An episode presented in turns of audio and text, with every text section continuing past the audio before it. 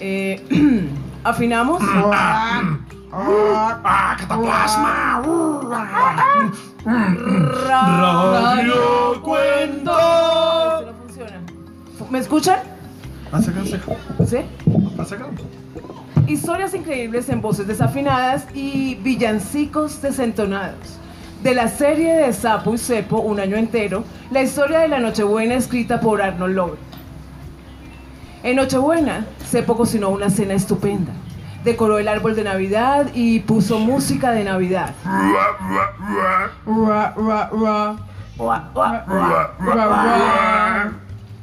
¡Oh! El sapo está muy retrasado. Cepo miró su reloj. Las manecillas no se movían. Ese pinche reloj nunca funciona. Cepo abrió la puerta de su casa y escudriñó en la noche. Caían muchos copos de nieve. No veo a Sapo por ningún lado. Yo ya estoy muy preocupado. Cepo pasó de un lado al otro durante mucho tiempo. No podía tranquilizarse. De repente pensó, Oh, ¿y si le ha sucedido algo terrible a mi amigo? ¿O se ha caído en un pozo profundo y no puede salir? Nunca más lo volvería a ver. Cepo abrió la puerta una vez más. Sapo no estaba en el camino. ¿Y si se ha perdido en el bosque? ¿O está helado de frío, está mojado o hambriento? Cepo no paraba de hacer suposiciones. La incertidumbre crecía y los nervios se ponían de punta. ¿Y si una serpiente verde, grande, venenosa, de esas brillantes que tienen una pluma escarlata en la cabeza, con colmillos y mirada terrorífica, quiere envolverlo? Eso sería espantoso. Sapo no podría ni siquiera gritar para pedir ayuda. Jamás lo encontraría. Cepo seguía pensando. Oh, si un enorme perro salvaje con muchos dientes afilados lo está persiguiendo y se lo está devorando. Gimió Cepo invadido de la angustia. Eso sería terrible. Mi amigo y yo jamás podríamos pasar otras navidades juntos. Cepo, apresurado, encontró una cuerda en el sótano. Con esta cuerda sacaré a Sapo del hoyo.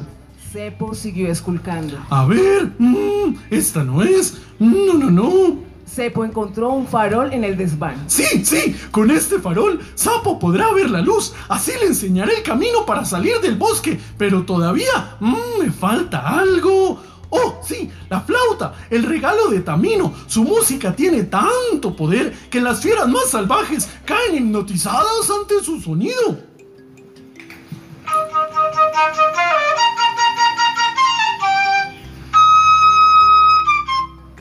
Cepo corrió a la cocina y tomó una sartén. Oh, sí, esta será mi arma perfecta. Con esto golpearé a ese enorme animal. Ya verá, haré que todos sus dientes salgan volando. Cepo se puso su abrigo, sus guantes y sus botas de nieve y salió corriendo de su casa.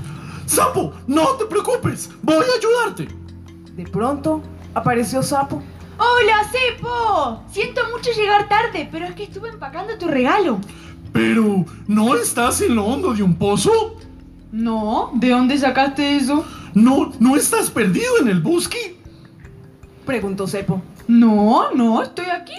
¿No, ¿No te está estrangulando una terrible serpiente venenosa, verde con una pluma escarlata en la cabeza?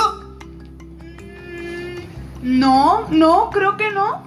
¿Tampoco te persigue un enorme perro salvaje? No, claro que no. Mira, no hay perro.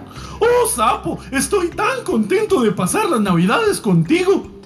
Cepo abrió el regalo de Sapo. Era un hermoso reloj nuevo. Sapo, toma tu regalo de Navidad. Muchas ¡Feliz gracias, Navidad! Cepo. Está muy lindo. Muchas gracias. Cepo lo puso sobre la chimenea y encendió dos velitas. Mientras las manecillas del reloj marcaban las 12 y se escuchaba de fondo la música de Navidad, Sapo y Cepo disfrutaban de la Nochebuena.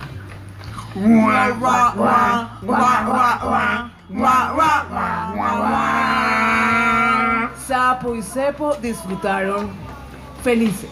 Sintonícenos en una próxima emisión para más historias asombrosas y voces aún más desafinadas.